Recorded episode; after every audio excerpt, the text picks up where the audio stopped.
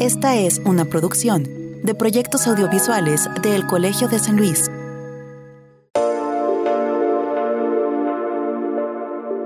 La música y el sonido, más allá de su dimensión física y acústica, tiene también una dimensión subjetiva. ¿Qué imagen nos evoca en la mente el escuchar el trino mañanero de los pájaros, las olas del mar y ya no digamos una canción triste o una canción romántica? Bien sabemos que los elementos sonoros juegan un papel muy importante en nuestra vida social y en nuestra cotidianidad y son fundamentales también para entender desde la antropología muchos aspectos del ritual. Sin embargo, se puede caer en la tentación de pensar que la experiencia subjetiva que genera la música y el sonido en los participantes de un ritual, el que sea, es compartida y homogénea. Estudiosos de estos aspectos nos han advertido que las imágenes mentales o evocaciones que suceden al interior de quienes perciben los sonidos pueden estar mediadas por un montón de condiciones como la edad, el contexto geográfico, la historia personal o su nivel de conocimiento del ritual en cuestión. Entonces, conocer y analizar la dimensión sonora o los efectos que los sonidos y la música provocan en un espectador o participante del ritual representa un serio problema metodológico. ¿Cómo resolverlo? Emanuel Méndez Cano, egresado de la maestría en Antropología Social de El Colegio de San Luis, se enfrentó a este problema cuando se encontró de frente con el carnaval de Felipe Carrillo Puerto, una pequeña comunidad de Tlaxcala en donde decidió centrar su tema de tesis. ¿Cómo lo resolvió? Él mismo nos lo cuenta hoy en una charla donde nos relata el proceso de elaboración de su tesis, la cual, por cierto, obtuvo en meses pasados una mención honorífica en la categoría de Mejor Tesis de Maestría en Etnología y Antropología Social en los premios INA 2022. Proyectos audiovisuales del Colegio de San Luis presentan Entre Voces, un espacio de comunicación de las ciencias sociales y las humanidades.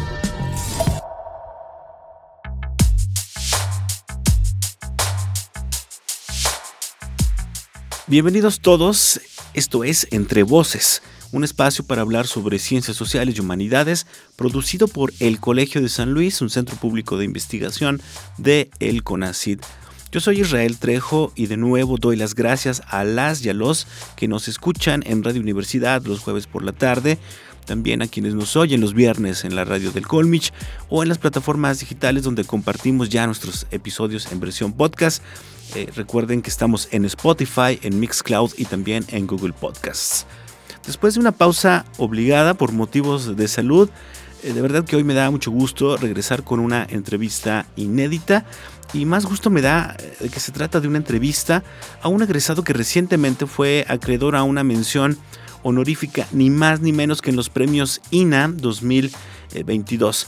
Se trata de Emanuel Méndez Cano, egresado de la maestría en antropología social del Colegio de San Luis y quien nos acompaña hoy para hablar sobre esta tesis que tiene una propuesta muy interesante desde la perspectiva del estudio de los sonidos y la música en el ritual y en la antropología en general. Antes de escucharlo, los quiero invitar también a que nos busque y nos deje sus comentarios sobre nuestros contenidos en las redes sociales del área de proyectos audiovisuales del Colegio de San Luis.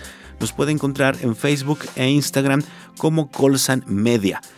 Y en general también puedes seguir a la página oficial institucional de El Colsan, que aparece así simplemente como El Colegio eh, de San Luis. Por allá los esperamos, de verdad. Pero bueno, ahora sí, vamos con nuestra entrevista de hoy, pero antes conozcamos un poco a nuestro invitado en la sección de Semblanza.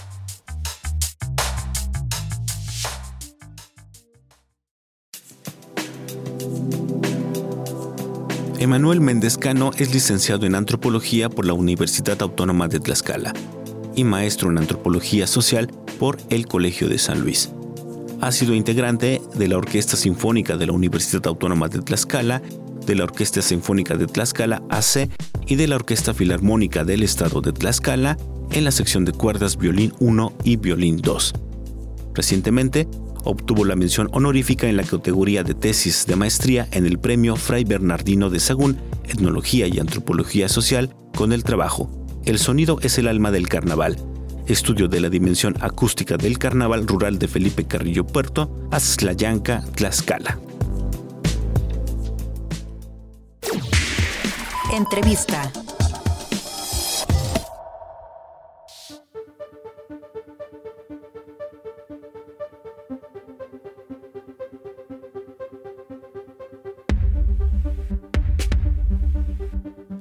Hace un par de meses, eh, particularmente en el mes de noviembre del 2022, nos enteramos aquí en el Colegio de San Luis, pues a través de, las redes sociales y por nuestro círculo cercano de eh, investigadores y de egresados, que una tesis hecha en la maestría en antropología social del Colegio de San Luis se había ganado una mención honorífica en los premios INA 2022 en particular en el premio Fray Bernardino de Sagún, que es eh, un premio de eh, la mejor tesis de maestría en etnología y antropología social.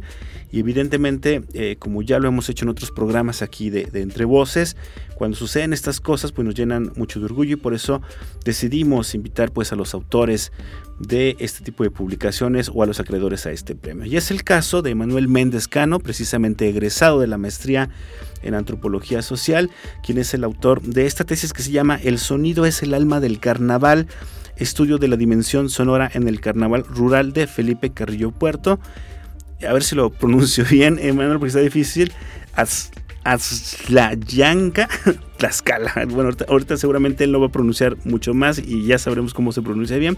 Pero eh, muchas gracias, Emanuel, por, por venir, por darnos eh, estos minutos. Ya teníamos planeada esta entrevista desde hace un rato, por cuestiones de salud no la habíamos hecho, pero ¿qué tal? ¿Cómo estás? Bienvenido. Muy bien, gracias por la, por la invitación y pues Estoy ya desde hace unos meses, o bueno, desde hace un tiempo estaba eh, esperando venir al programa.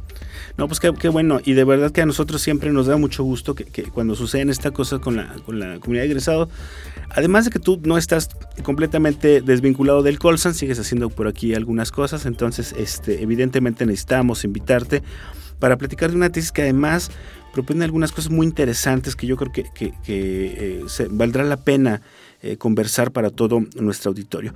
Eh, primero, sí quisiera que, nos contaras un poco, generalmente los intereses académicos de los investigadores están muy ligados a historias o circunstancias personales, ¿no? Rara vez es, la ocasión en que, esto no sucede. En tu caso pasa más o menos lo mismo, ¿no? Tú, por ejemplo, no sabías, hasta ahora que estoy leyendo eh, tu tesis, pues que tienes una formación musical y de pronto veo que, bueno, tienes una tesis que tiene que ver con la sonoridad y la música en un festejo del carnaval. Pero platícanos un poco si esto tuvo que ver con el hecho de que tú eh, fueras eh, declinando tus intereses académicos o de investigación a este tipo de temas. Sí, fíjate que, pues la verdad es que yo me acerqué al mundo de la música pues a la edad de 12 años. Yo estaba en la primaria, ya hace un montón de tiempo. Entonces, eh, yo comencé a estudiar en una en una, en una eh, escuela orquesta que era del Conaculta en ese entonces. Entonces yo comencé a estudiar el violín y estuve estudiando más alrededor de, de, 10 años. Entonces, em, pues la verdad es que cuando se llega ese momento de salir de la preparatoria, lo que yo quería hacer era estudiar música. Y quería estudiar violín, pero en Jalapa o, ya, o en el Conservatorio Nacional en México pero pues por muchas cosas, muchas circunstancias no, no pude hacer ese, tipo de estudios y me quedé pues con, esa, con ese interés.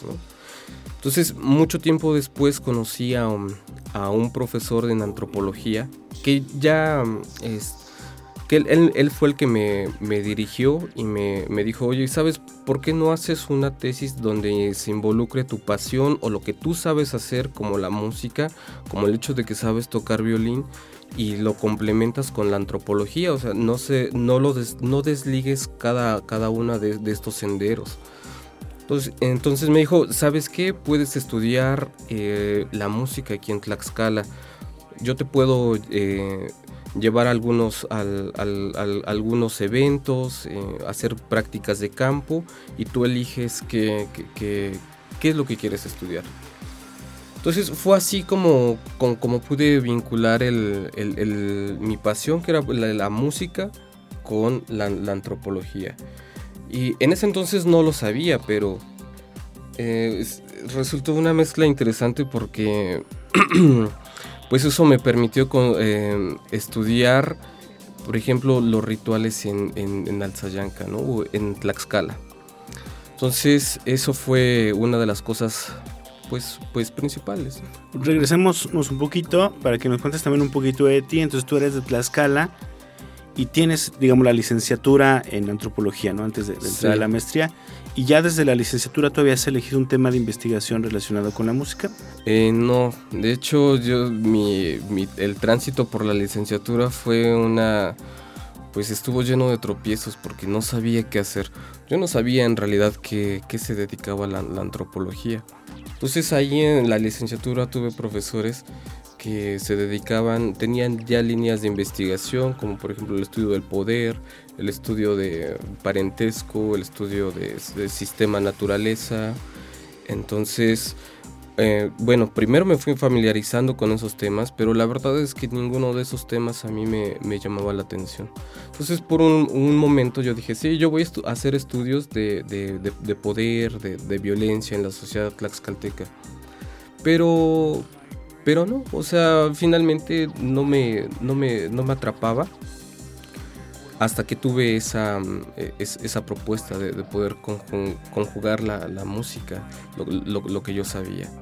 Entonces fue más o menos ya hasta como el séptimo, octavo semestre de licenciatura, en donde yo dije, bueno, pues vamos, vamos a probar qué es lo que, qué es lo que podríamos hacer si, si, conjugamos lo que yo hace, sé hacer, música, y, bueno, en lo que me estoy intentando enseñar, la, antropología. Claro, y supongo que ya a partir de ahí pues vas construyendo una propuesta ya para entrar precisamente a la maestría en acá en el Colegio de San Luis. Acá eh, la, pregunta sería, eh, ¿por qué, cómo llegas precisamente a este, eh, a este ritual del carnaval en Felipe Carrillo Puerto, que es una comunidad de este municipio que mencionas. Voy a evitar su nombre porque está muy complicado. Pero bueno, este, ¿cómo llegas? Porque hasta donde leí en tu introducción de, la tesis, pues fue un camino menos medio sinuoso, ¿no? De pronto ubicarte eh, precisamente en este tema, ¿no? En este, en este carnaval, ¿no? Sí, fíjate que la historia en realidad comienza muchos años antes, en el 2013, que fue la primera vez que llegué, porque yo llegué al Sayanca a estudiar un instrumento que se llama el salterio. El salterio es un instrumento trapezoidal que tiene alrededor de 100 cuerdas, más o menos, ¿no? dependiendo qué tipo de instrumento. Entonces, primero yo me dediqué a estudiar ese instrumento, estuve como aproximadamente 6 meses y concluí mi tesis de, licenciatura, la cual em, se trató sobre etnolaudería, de cómo los, los varones construyen instrumentos y cómo es una estrategia para poder em, tener opciones de ingreso en, pues sí, en, la vida. O sea, el salterio hasta donde entiendo es un instrumento pues ya de la música medieval, ¿no? O sea, tiene ya mucho tiempo, pero se sigue construyendo por lauderos en Tlaxcala. En Tlaxcala. Wow. Sí, entonces, bueno, lo interesante es que son personas que como tal no se consideran lauderos porque en realidad ellos hacen un montón de, trabajos. O sea, son albañiles, son carpinteros, son músicos, son panaderos y aparte pues construyen instrumentos y se dedican a dar conciertos. Este, Entonces entras tú, digamos, por, por el interés del salterio, ¿no? Y luego, ¿qué pasa? Eh, eso fue en el 2013, concluí, concluí la, la, tesis en 2014, de ahí nos hicimos muy buenos amigos con, las personas que trabajé y, y, tiempo después me empezaron, bueno, ellos me seguían invitando, oye, vente para el pueblo, va a haber una fiesta, vente para acá, va a haber carnaval, va a haber esto y, demás. Entonces se llegó el tiempo en el que yo tenía que decidir si quedarme solamente con eso, con la tesis de licenciatura, o si quería continuar ampliando el, el horizonte para saber qué, qué estudiar y sobre todo también a qué programa elegir. Entonces, fíjate, yo en el 2014 y en el 2015 apliqué para ingresar a etnomusicología en la UNAM, pero las dos veces eh, no, no, pasé el, proceso, me quedé en la tercera etapa y bueno, pues siempre cada una es una como una caída, pero... Una lección también, ¿no? Sí, pero también uno, uno aprende qué es lo, que, qué, es lo que pasa, que son algunos errores. Y la tercera vez, que fue, fue en el 2016, yo ya no apliqué en, en la UNAM, pero sí apliqué a, dos posgrados, eh, que ya, tenía dos opciones, que fue en, en BUAP, que la Benemérita Autónoma de Puebla, y aquí en el Colsa. Entonces, eh, cuando yo hice el anteproyecto de investigación, previamente ya había hecho algo de, de, campo, eh, realizo el, anteproyecto de investigación y es ahí en donde encuentro un artículo escrito por la doctora Olivia King, que son los efectos sensibles. Y ella se hace una pregunta, pues aparentemente sencilla, pero en realidad es muy importante y, y bueno, eso muy importante. Y ella dice, ¿se puede estudiar el carnaval sin sentir? Bueno, yo le estoy diciendo mal, no es, no es, no es, no es, no es, no es todo, totalmente lo que ella dijo. Pero, pero se puede, se puede hacer un carnaval sin, sin excluyendo los, excluyendo los sentidos, los, sentidos de los participantes, supongo, ¿no? Exacto, de los participantes del, del investigador. Y resulta, te estoy diciendo esto porque, eh, bueno, primero esa pregunta y algunos y sus planteamientos los utilicé para hacer el anteproyecto de investigación aquí en el colegio. Pero eh, finalmente a, mí me gustó eh, mucho esa, esa postura. De ahí que eh, me vine para aquí al bueno, me aceptaron y vine aquí al colegio porque también me aceptaron en, en, Puebla pero el estudio eh, del sonido ahí está o está vinculado, por ejemplo, al estudio socioterritorial, espacial, y que es muy interesante, pero que para mí quizá no, no tenía, no, no cumplía con mis intereses. Yo creo que, que ahí tu formación de músico te jalaba un poco a ir como más a profundidad, ¿no? Sí, Precisamente, ¿no? Sí, los dos, los dos claros, se, se pueden profundizar. Pero en este, en, este caso, la verdad es que las reflexiones de la doctora King, no es porque sea mi directora de tesis, mi exdirectora de tesis, yo lo, lo pues fue, eh, pero ese fue el, motivo principal. Claro, como una idea de pronto te atrapa, ¿no? Y, y, entonces fue como, como realicé todo el anteproyecto de investigación y como llegué aquí al, al, colegio. Pero tú modificaste un poco, digo, eh, para los muchachos y los chicos o chicas que nos escuchan y que están justo en medio de un posgrado o una licenciatura enfocada a la investigación, sabemos que hay un momento que es muy complicado al momento de, hacer una investigación, que es construir precisamente el objeto de estudio, la problematización y la pregunta de investigación, ¿no? Tú la fuiste modificando un poco, ¿no? ¿Qué, qué sucedió ahí?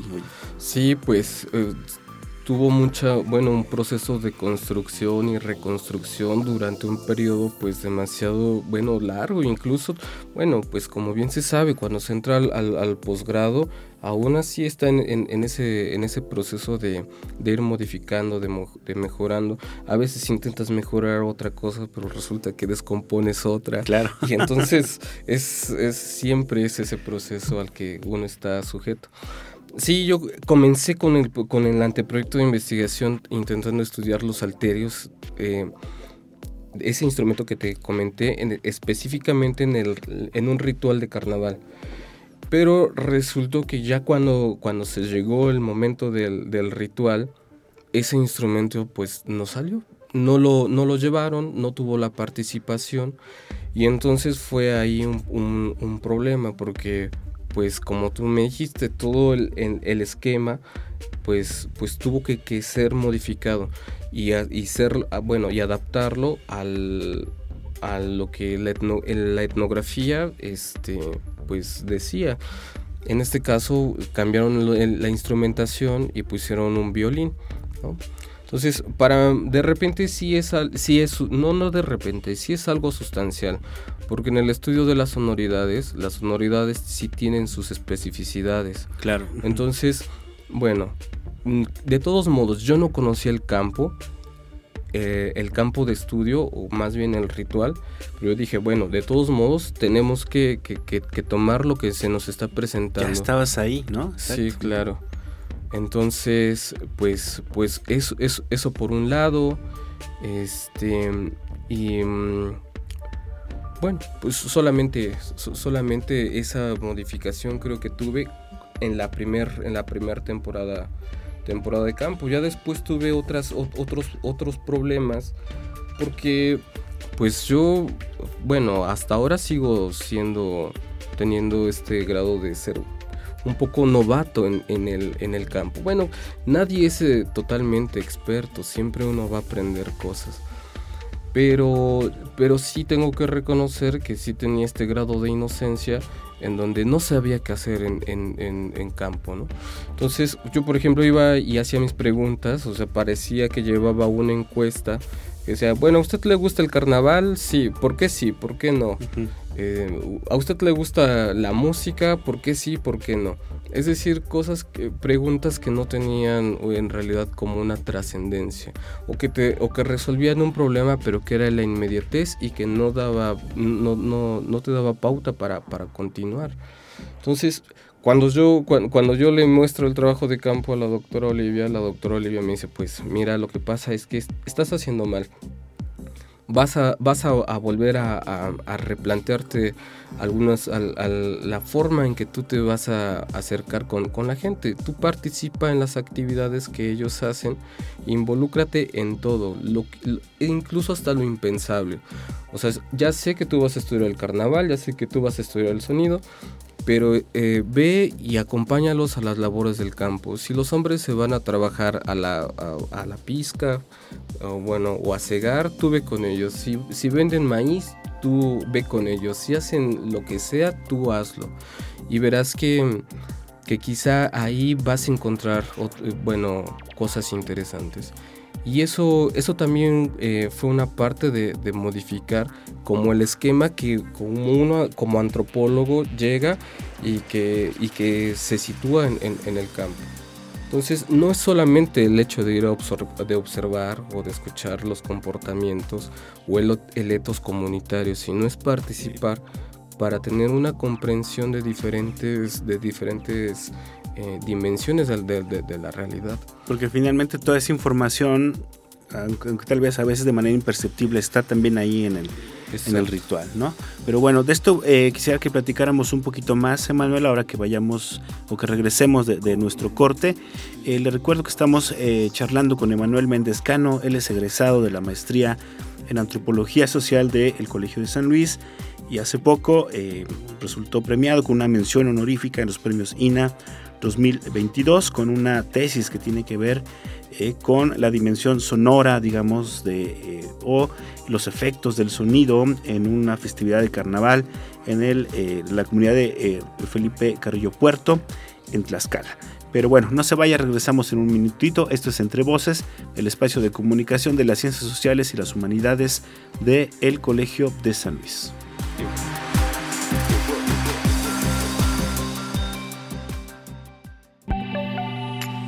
Estás escuchando Entre Voces, el programa de radio del Colegio de San Luis. Contáctanos radio colsan.edu.mx o visita nuestro micrositio web entrevocescolsan.wordpress.com. Conacit, el Colegio de San Luis y proyectos audiovisuales presentan Instantánea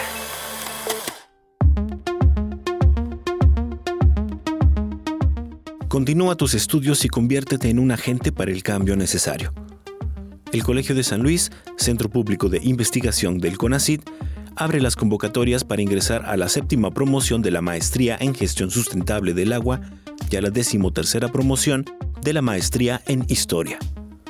La Maestría en Gestión Sustentable del Agua es un posgrado orientado a la investigación y a la formación de investigadores y profesionales para la gestión equitativa, democrática y sustentable del agua. Es un programa multidisciplinario y consolidado y de modalidad presencial. Por su parte, la maestría en historia tiene como objetivo formar investigadores de alto nivel académico, capaces de desarrollar investigaciones originales que contribuyan a la generación de nuevo conocimiento en el campo de la historia. Ambos programas pertenecen al Sistema Nacional de Posgrados, lo que le permite a los alumnos aceptados postular por una beca de tiempo completo. La fecha límite para la recepción de postulaciones es el 19 de mayo del 2023 en el caso de la maestría en gestión sustentable del agua y el 4 de mayo del 2023 en el caso de la maestría en historia. Consulta las bases completas en www.colsam.edu.mx y dirige tus dudas específicas a los correos electrónicos c.agua c.colsan.edu.mx y a c.historia.colsan.edu.mx.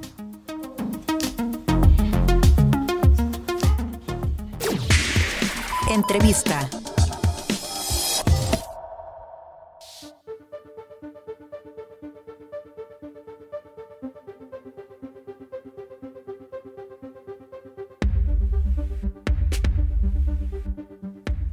Estamos de regreso en Entre Voces, un espacio para comunicar las ciencias sociales y las humanidades, producido por el Colegio de San Luis. Qué bueno que siguen con nosotros. Yo soy Israel Trejo, los saludo nuevamente. Eh, y bueno, saludo a toda la gente que nos escucha los jueves en Radio Universidad, también a quienes nos escuchan los viernes por la mañana a través de la radio del Colmich, allá en el Colegio de Michoacán, y también a quienes eh, nos escuchan y nos ayudan también a compartir estos contenidos a través de las plataformas digitales. Les recuerdo que estamos en Spotify, también estamos en Mixcloud y nos pueden hallar en Google Podcast. Hoy eh, charlamos con un egresado de la maestría en antropología social del Colegio de San Luis, con Emanuel Méndez eh, Cano, eh, quien es autor de una tesis que se titula El sonido es el alma del carnaval estudio de la dimensión sonora en el carnaval rural de Felipe Carrillo Puerto, Aztlayanca, Tlaxcala, creo que ahora sí lo dije más o menos bien. Em, tesis que, fue, eh, que obtuvo una mención honorífica en los pasados premios INA 2022 en la categoría Fray Bernardino de Sagún a la mejor tesis de maestría en etnología y antropología social. Y pues bueno, precisamente por todo esto eh, quisimos invitarlo a charlar con nosotros. Pero antes de, continuar con la entrevista, eh, lo quiero invitar también a que busque en redes sociales eh, no solo los contenidos relacionados a este programa de radio, sino en general a todo lo que hacemos en el área de proyectos audiovisuales del Colegio de San Luis. Eh, nos pueden encontrar tanto en Facebook como en Instagram en una página que se llama Colsan Media. Ojo, no es la página, digamos, oficial e institucional del Colegio de San Luis, que esa aparece como tal, el Colegio de San Luis. Búsquenos más bien como Colsan Media y ahí lo que va a encontrar pues eh, son eh, páginas eh, o perfiles de Facebook dedicados más eh, específicamente a la divulgación del conocimiento, es decir, a, proyectos audiovisuales de divulgación del conocimiento y por eso lo de radio también lo puede encontrar ahí. Nos daría mucho gusto que, nos visitara y que también nos compartiera. Pero bueno, Emanuel, para retomar un poco la, entrevista, ya nos contaste un poco cómo fuiste... Em, elaborando o construyendo ¿no? tu objeto de estudio, algo en lo que encontraste eh, dificultades, ¿no? Y que eso, pues ya estando ahí, tuviste que ir modificando, tuviste que irte adaptando, ¿no? Al final llegaste a una propuesta eh, muy concreta, ¿no? Que viene descrita, pues, en tu objetivo de la tesis. ¿Cuál fue precisamente este objetivo, ¿no? ¿A dónde decidiste tú que era lo que, a dónde querías llegar eh, después de todo tu trabajo de, de, trabajo de campo y todo tu, trabajo también analítico? uno de los objetivos fue conocer qué efectos produce el sonido dentro de, un ritual, en este caso del, carnaval. Eso, eso fue lo, inicial. Entonces, de allí que mm, sí fue una, un, proceso bastante largo, un proceso incluso hasta de maduración antropológica, porque, mm, porque el campo en verdad planteó diferentes retos. Entonces, ¿Cómo, cómo estudiar el sonido cuando todos, o, una música, o, una, una, sonoridad, cuando cada quien experimenta cosas diferentes? Entonces eso en, cierto sentido es, es, un reto. Cuando, cuando yo hice la, el, trabajo de campo de, la maestría, me di cuenta de que el carnaval eh, hablaba sobre a través de segmentos dancísticos y comunicaba por ejemplo historias de, un pasado de un pasado del sistema de haciendas. Entonces eso más o menos todos aquellos que, se dedican a hacer estudios del carnaval más o menos lo, saben que mm, en el carnaval existen ciertos personajes que son la figura de caporales a figura de, hacendados y demás. Por eso es que en muchos carnavales se lleva la horca, ¿no? porque también siempre se, juzga a aquel personaje que le, hizo, que le ha hecho mal a un pueblo, ya sea un político o en este caso de los sistemas hacendatarios a los dueños de las haciendas o los representantes. Es decir, como todo elemento simbólico tiene un contexto histórico, ¿no? Más, ajá, exacto. Entonces, eh, lo que yo hice en un capítulo que por ejemplo se llama Carnaval de Presencia Sonora fue estudiar cómo el, cómo el sonido podría, bueno, no podía, vincula a un pasado que se remonta cuando menos al finales del siglo XIX, en donde el carnaval recrea el estilo de vida que la gente, que la gente vivió dentro de la hacienda. En este caso, por ejemplo, trabajos forzados, Em, un sometimiento constante dentro de labores agrícolas. Entonces en este carnaval, por ejemplo, las, las personas portan eh, machetes, herramientas de trabajo agrícola y herramientas de trabajo pastoril. Y dentro de, dentro de esa, hay una danza que se llama la, la, danza de cuadrillas. Dentro de esa danza de cuadrillas se recrean diferentes movimientos y se reproducen muchos sonidos que están vinculados a la vida agrícola, a la vida pastoril y los movimientos están asociados a, hacer un trabajo. Entonces, mm, el detalle está ahí, ¿cómo, lo estudias desde, desde, la antropología? Entonces, la verdad es que yo al principio no sabía cómo hacerlo. Yo dije, lo estudio por, por un... Eh, como si fuese una forma en, que implica como un, no sé cómo decirlo ahora, pero como si fuese parte de un sentimiento o, cómo hacerlo o, retomar el, estudio del, carnaval como, como una forma de festiva. Entonces lo que yo hice es que, bueno, pues me puse a revisar bibliografía y noté que, que habían una serie de, propuestas, que por ejemplo existe los estudios de producción de, presencia y los estudios, por ejemplo, retratos acústicos. Lo que, lo que pasa ahí es que ya no se estudia el sonido como un elemento simbólico o como un, un elemento sígnico, tampoco en su forma más formal como si lo hacen los musicólogos o los etnomusicólogos retoman las estructuras de cierta música y de ahí se centra el, estudio, es la música por la música. Y más bien la producción de presencia y el retrato acústico demandaba estudiar los procesos históricos, los procesos sociales en los cuales se produce la, la música o de donde emerge la música. Entonces me di cuenta de que dentro en el campo a la gente le recordaba, bueno, la gente que observaba y que escuchaba el carnaval le recordaba un pasado que sus antepasados les contaron, es decir, la vida que tuvieron dentro de las haciendas, o bien la vida que ellos mismos tuvieron dentro de la hacienda. Porque para esto, en el oriente de Tlaxcala, donde yo hice la, la investigación, el sistema hacendatario no terminó hasta 1965, 1967. muy reciente, ¿no? Es muy reciente comparación de otras de otros lados en México que fue en el 27 más o menos, ¿no? O en el treinta y tantos, eh, dependiendo. revolucionario, digamos, ¿no? Exacto. Entonces, mucha gente que nacida después de 1940 o de los 30 que, que vi, bueno, ya algunos ya, ya murieron, hace uno, dos, tres años murieron de las personas con las que platiqué me contaban, no, yo cuando veo el carnaval y que los muchachos que sacan los machetes, a veces me recuerdo cuando yo iba a las plantaciones, bueno, a trabajar en el campo, nos levantábamos de las 5 de la mañana o, nos, o, nos, o a esa hora entrábamos a trabajar y salíamos a las 5 o 6 de la tarde, lo que fuera.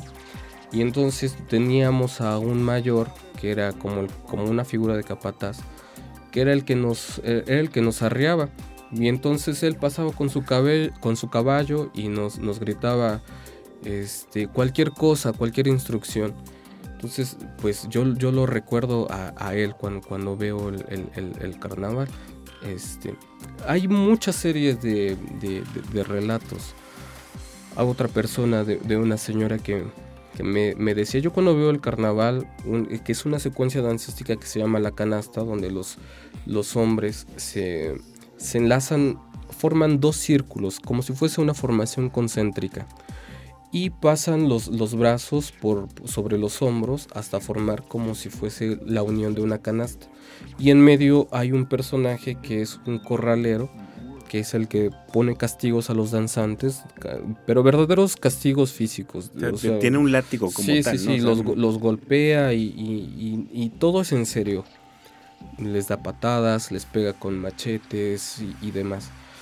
Y esa, es, esa persona me dice, yo cuando veo esa, es, esa, esa rueda, a mí me viene la imagen de, de, mi padre y de mi madre trabajando en las haciendas. Lo que pasa es que a finales ya, bueno, cuando se hace la, la, la, alzada de la cosecha y cuando se termina ya ese proceso, había un, había un mayor y el patrón de la hacienda que se juntaban a festejar que ya habían terminado todas las labores agrícolas. Entonces lo que hacían es que apartaban cuatro costales de maíz que se llamaban, allá les llaman anegas o fanegas, que son costales más o menos como de 150 kilos que es su capacidad, son costales muy grandes. Y dice, decía, eh, mi papá, eh, bueno, para celebrar que ya, que ya había terminado la temporada de, de, alza de cosecha, regalaban cuatro, cuatro, cuatro costales. Y la manera en que los regalaban es que dos parejas que tenían que ser esposos cargaban, cargaban el, bulto. El hombre lo cargaba en la espalda, la mujer se, paraba enfrente de él y, lo, y tomaba el saco por la boca y entonces iba cerrando y abriendo, cerrando y abriendo el costal para poder dejar mazorca. Y una vez que el, el mayor tronaba su chicote, entonces todos los trabajadores que estaban reunidos iban con su cuartillo, con una canasta, con lo que fuera, para, para recoger. Y esa era su manera de, de celebrar. Entonces dice, pues imagínate qué, qué, qué, vidas son las la, que se llevaba antes en, la hacienda. Entonces ese tipo de historias son las que, las que presento en el carnaval. Pero más allá de, ese recuerdo, eh, para hacerlo como tener un poco más de rigor o de convertirlo en un problema de estudio, lo que yo mm, digo es que bueno, no, no, no, no es de mi autoría, sino retomando, por ejemplo, este concepto de retratos acústicos. Todos esos sonidos... Hay una reminiscencia, ¿no? Exacto, es parte de una evocación y cada persona, de acuerdo a su experiencia o incluso de acuerdo a relatos contados por otras, por otras gentes, elaboran imágenes mentales, pero que se crean a través del sonido, de la acústica. Entonces, ahí hay un punto bien interesante, ¿no? O sea, de hecho, y aquí, eh, perdón que te interrumpa, pero aquí creo que, que podríamos entrar como la parte más este, de toda tu construcción, o como dicen por ahí, la pregunta del millón, metodológicamente, ¿cómo recuperas, digamos, todos estos retratos acústicos de la gente, tomando en cuenta de que son pues experiencias subjetivas, ¿no? ¿Cómo hacerlo desde la antropología? Exacto, pues, pues tienen que pues tanto escritas como registros auditivos. Pero es ahí en donde radica el verdadero problema, porque ni, una, ni, un, ni un relato contado o, un, o una forma escrita, o sea, te suple, bueno, te, puede hacer como una gráfica, como si se, como si se hace en otros estudios como ya más este, objetivos, que es lo que, es lo que se, maneja el término en las ciencias, ¿no? O sea, más bien son, es que siempre son parte de, vocaciones. Entonces, no sé, mm, es, bueno, esas son las formas, las formas de, registro, pero, por ejemplo, el, el autor que propone el concepto de retratos acústicos se llama Bernard Lortat Jacob. Y Bernard Lortard, bueno, Lortard Jacob, él ejemplifica el, uso del retrato acústico a través de, la, de una canción cantada por Ray Charles de, Charles, de Georgia on My Mind. Perdón. Y él dice, bueno, no tenemos una apreciación visual, una apreciación pues sí, a, la vista.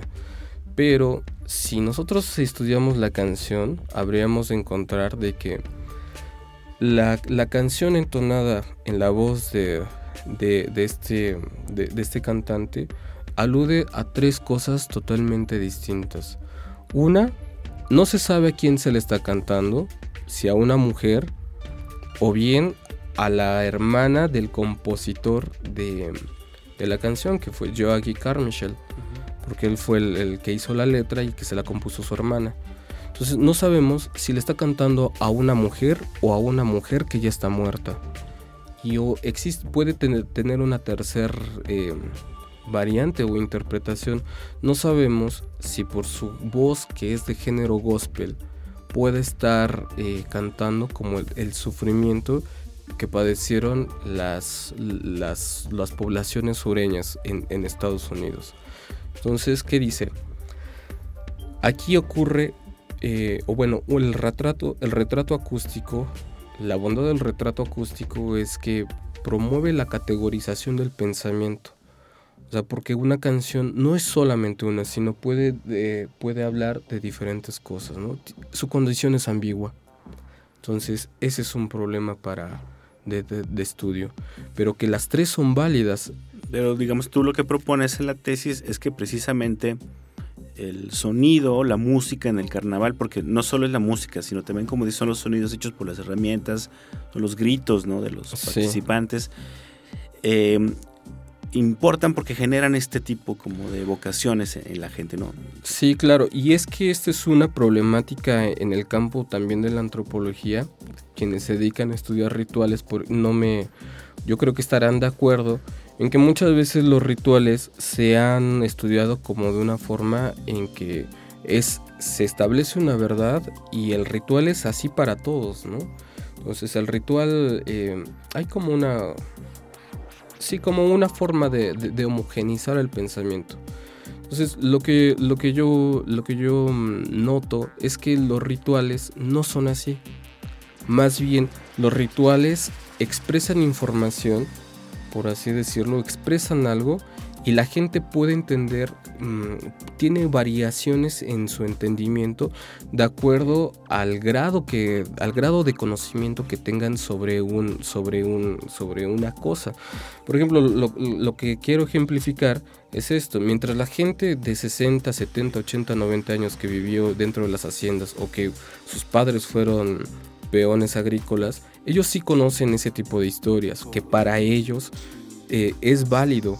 Pero por ejemplo las generaciones que, nacieron después de los 70 después de que mucha gente salió de, ser peón acasillado, para ellos ya no es válido ese tipo de historias. Y para ellos solamente es un momento pues de, sí de, resistir eh, los todas las la, demostración física toda la, ajá, la, violencia física. Entonces hay un cambio ahí de, concepciones acerca de una de, un mismo de un, mismo ritual. Entonces los rituales son plásticos no se van claro, se van cambiando conforme el tiempo y que varía de acuerdo al grado de, conocimiento que tiene aquel que ve o aquel que escucha. Exacto. Y aquí eh, un poco volvemos también a lo que mencionabas, esta frase de Olivia Kindle, ¿no? Eh, cómo despojar al ritual de su contexto, de otros elementos sensoriales, ¿no? del mismo investigador, eh, que es una discusión que, como tú mencionabas hace rato, epistemológicamente se discute mucho en, la ciencia, ¿no? O sea, hasta dónde dejar fuera la, subjetividad del investigador para decir que algo es científico no lo es. En tu caso es imposible casi, ¿no? Sí, claro.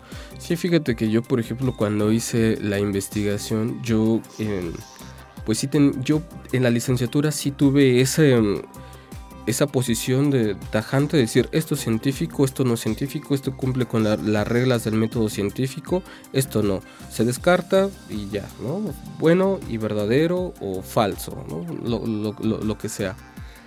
Pero ya cuando llegué aquí, yo tuve ese, ese choque de decir, bueno, entonces el hecho de que, de que yo no perciba esas presencias sonoras significa que, que no sea cierto. Bueno, Finalmente yo me voy a despojar de esa idea, de, esta idea de la ciencia. No me interesa que esto sea ciencia o que no, que sí o, que no. Más bien voy a entender cómo la gente vive un acontecimiento. Entonces la antropología es eso, no es la antropología no es imponer una verdad, sino es saber por qué la gente hace lo que hace y qué es lo que siente al, al hacerlo, ¿no? Y aquí, eh, evidentemente, em, no podríamos decir que tu tesis es un asunto o un tema cerrado. Al contrario, creo que deja muchas puertas abiertas, ¿no? Para, para temas de estudio o para enfoques desde donde decir cómo, cómo trabajar la música y los sonidos en, la antropología. ¿Tú cómo lo ves, no? ¿Qué, ¿Qué, puede surgir de estas reflexiones que tuviste en tu tesis, no? O sea, cómo afinar precisamente estas reflexiones para, para acercarnos más a, a tu propuesta, ¿no? Sí, pues fíjate que hay un... bueno, yo hablo sobre que hago antropología del, del sonido, no, no precisamente etnomusicología, sí hay varias... Sí, hay diferencias, la etnomusicología sí tiene, tiene métodos que eh, son, pues la verdad es que yo los desconozco eh, en, su mayoría, solamente tengo conocimiento de, de algunos.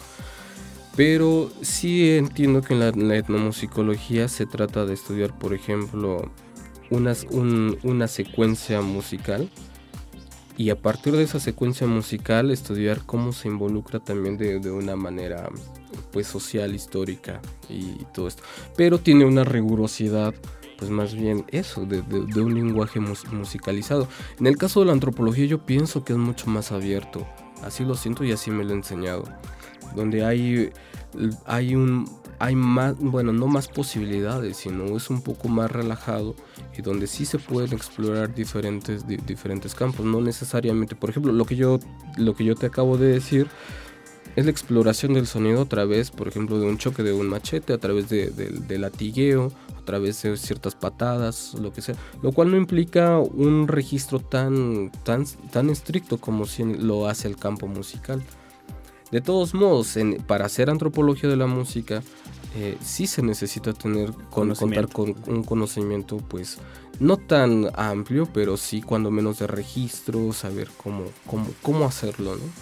Claro, que tú lo hiciste precisamente en tu tesis y que ya no nos dio chance de platicar de eso ni de otras cosas que, tenían que ver, como por ejemplo no mencionamos que a diferencia de otros carnavales, este de Felipe Carrillo Puerto se, se hace en Pascua y no en los meses previos a la Semana Santa, ¿no? Este, entre otras muchas cosas que, hay en tu, en tu investigación, que bueno, me imagino, no sé si, si el premio contempla por ahí la publicación, pero sino que busquen tu tesis aquí en el Colegio de San Luis, ¿no? Para que le den una, una lectura por ahí. Sí, claro, no, pues el, los premios ya no, ya no, ya no dan ese apoyo, pero en el repositorio del Colsan está la, tesis, se llama El sonido es el alma del carnaval, estudio de la dimensión sonora en Felipe Carrillo Puerto, Alzayanca, Tlaxcala. Y cualquier cosa, pues que, te reclamen directamente a ti. sí, claro. O, que te aporte, ¿no? Por, un decir. Pero bueno, Emanuel, eh, de verdad, una charla muy interesante porque creo que nos deja muchas reflexiones, ¿no? En torno a a este tema de las subjetividades, ¿no? de lo sensorial, de la antropología de los sentidos, de la antropología de la música que se están discutiendo precisamente dentro de las ciencias sociales y es bueno siempre hacerlo a partir pues de un ejemplo de una investigación eh, concreta. Entonces te agradezco mucho y de nuevo felicidades por tu mención honorífica en los premios INA.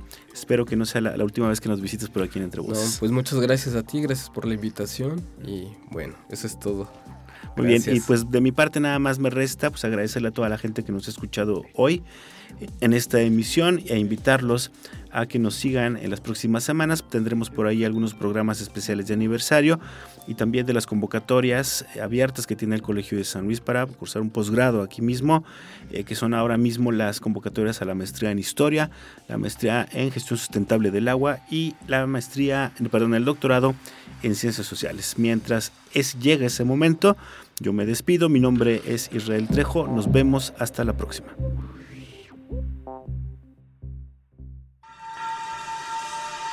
Esto fue Entre Voces, espacio de comunicación de las ciencias sociales y las humanidades. Producción, proyectos audiovisuales del Colegio de San Luis. Conducción y contenidos, Israel Trejo Muñiz. Realización, Lucero Negrete Espino.